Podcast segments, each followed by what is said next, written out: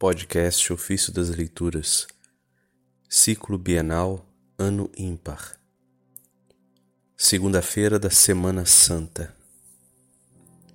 A morte de Jesus tornou-se uma espiga de trigo.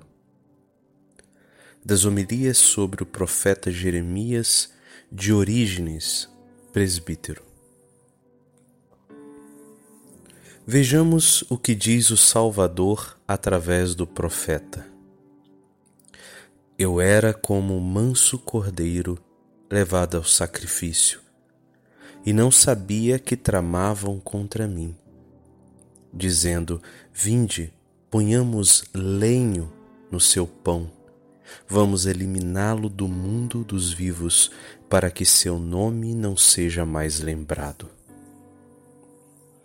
Isso está no livro de Jeremias, capítulo 11, versículo 19.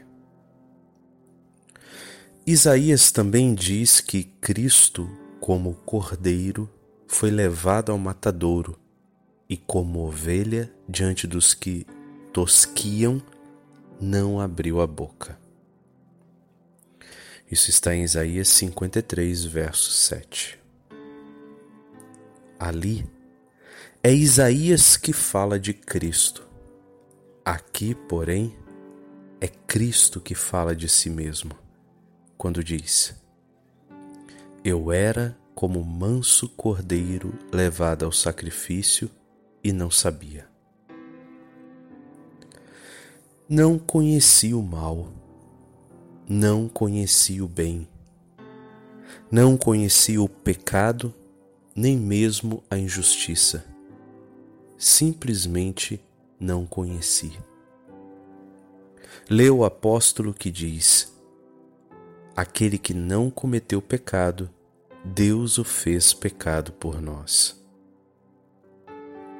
Segunda carta de Coríntios, capítulo 5, verso 21.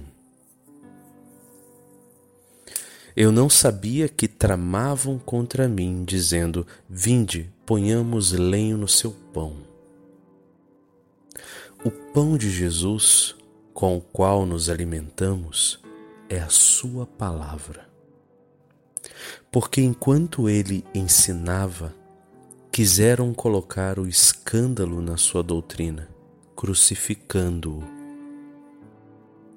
Disseram: Vinde, ponhamos lenho no seu pão. Quando, pois, a palavra de Jesus e a sua doutrina se junta à crucifixão do Mestre, põe-se lenho no pão. E quando lhe armam a traição, na verdade dizem: Vinde, ponhamos lenho no seu pão. Eu, porém, direi algo admirável o lenho colocado no seu pão tornou o pão melhor. Tomo um exemplo da lei de Moisés.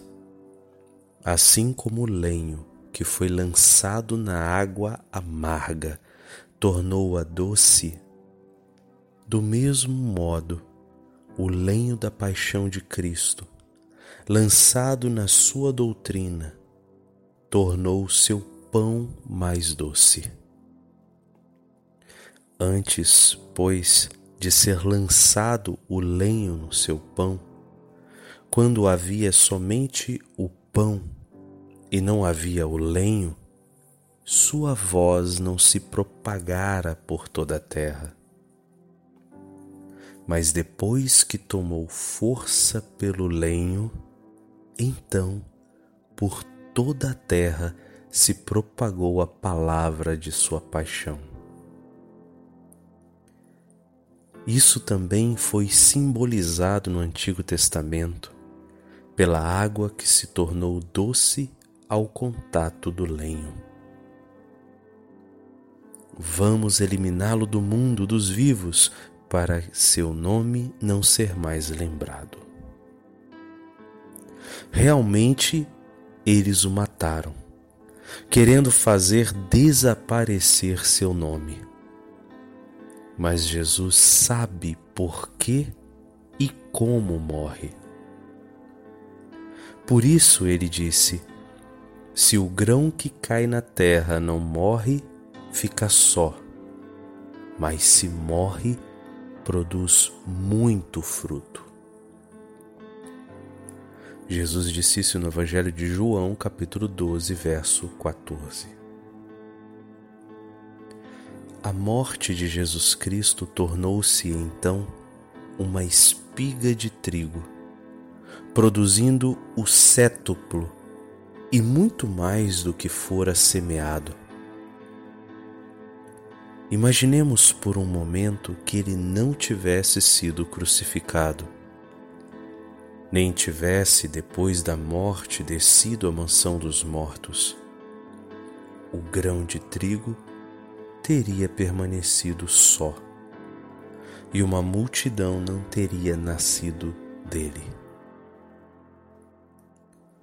Presta, pois, atenção diligentemente à palavra divina para compreenderes o que ela quer dizer. Se o grão de trigo que cai na terra não morre,